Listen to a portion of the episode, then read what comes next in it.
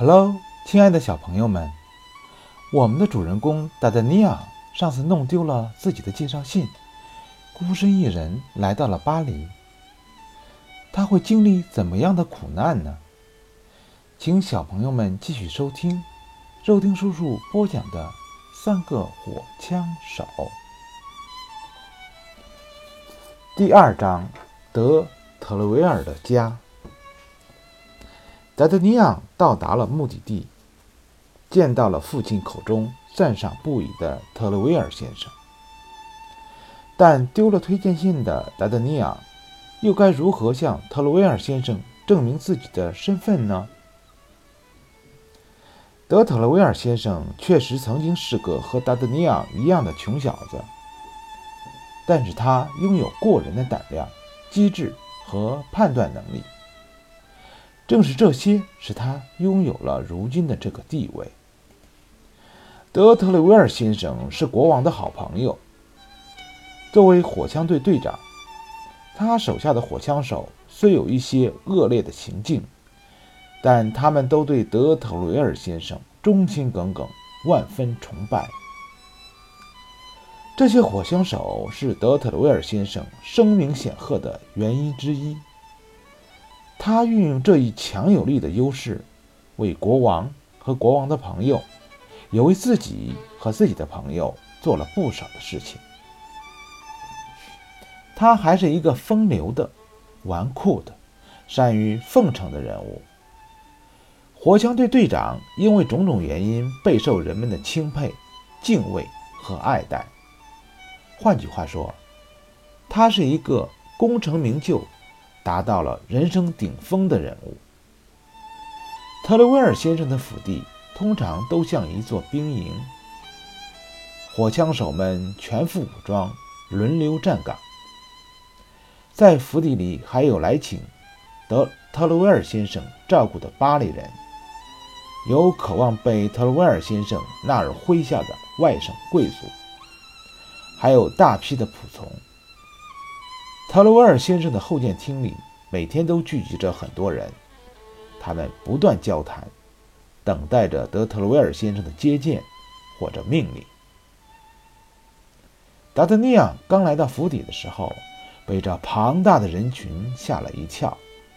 在这拥挤混乱的人群中，我们年轻的达德尼昂内心局促不安，却故意要装出一副泰然自若的样子。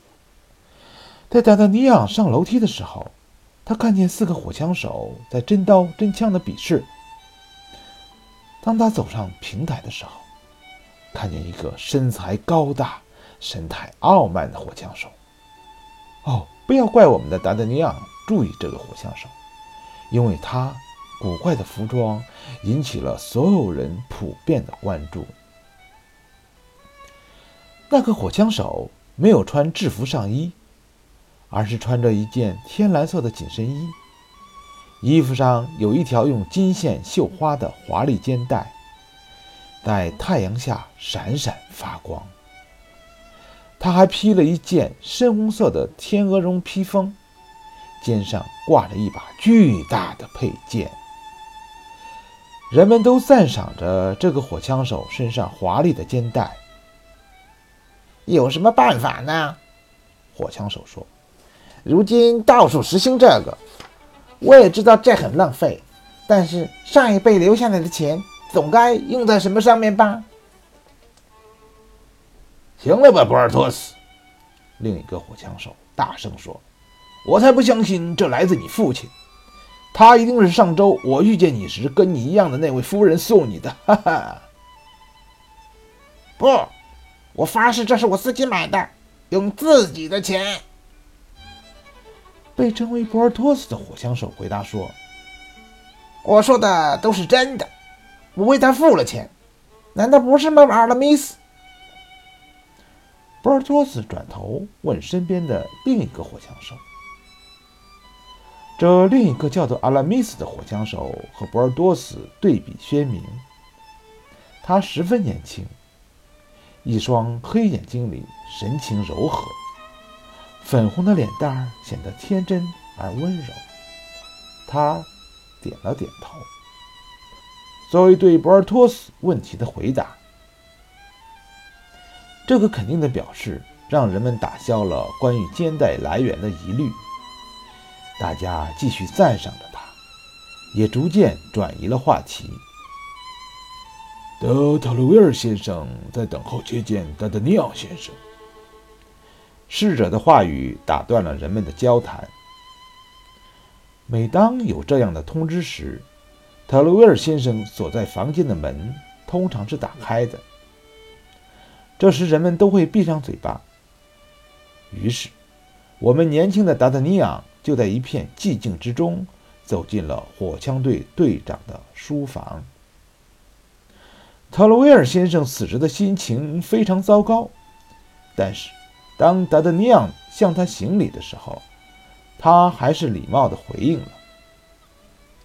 我们年轻的达德尼昂一口北岸的声音，使得特雷维尔先生回想起了自己的家乡，这使他露出了微笑。但他马上向达德尼昂做了一个等待的手势，就向着后殿厅喊道：“阿多斯，博尔托斯，阿拉米斯！”他连着喊了三遍，随即。进来了，我们刚才提到的两个火枪手。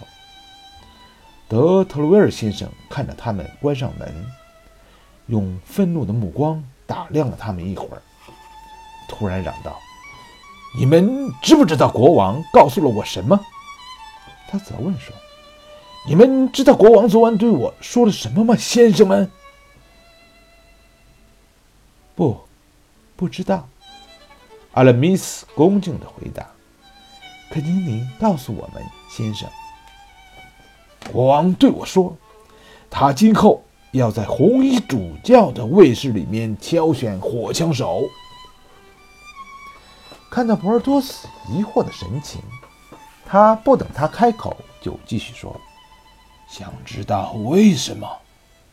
因为，因为他很清楚，他的葡萄酒太差，他需要一些。”更好的葡萄酒。两个火枪手脸一下就红了。特雷威尔先生火气越来越大。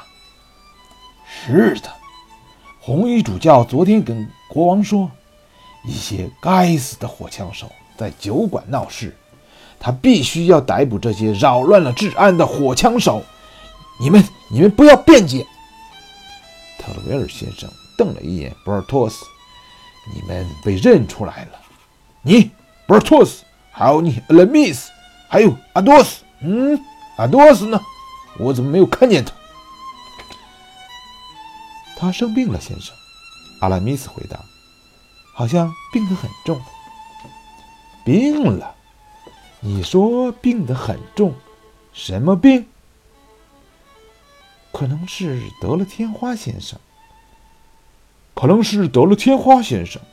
博尔多斯插话说：“那就要破相了啊！是的，破相，先生，他可能要破相了。”好了，小朋友，今天肉丁叔叔就先播讲到这里。如果你觉得肉丁叔叔播讲的非常好听，那就把肉丁叔叔的名字告诉你身边的小朋友。当然了，如果你觉得我播讲的不好听，那也可以告诉你身边的小朋友。反正你就告诉你身边的小朋友就是了，哈哈哈。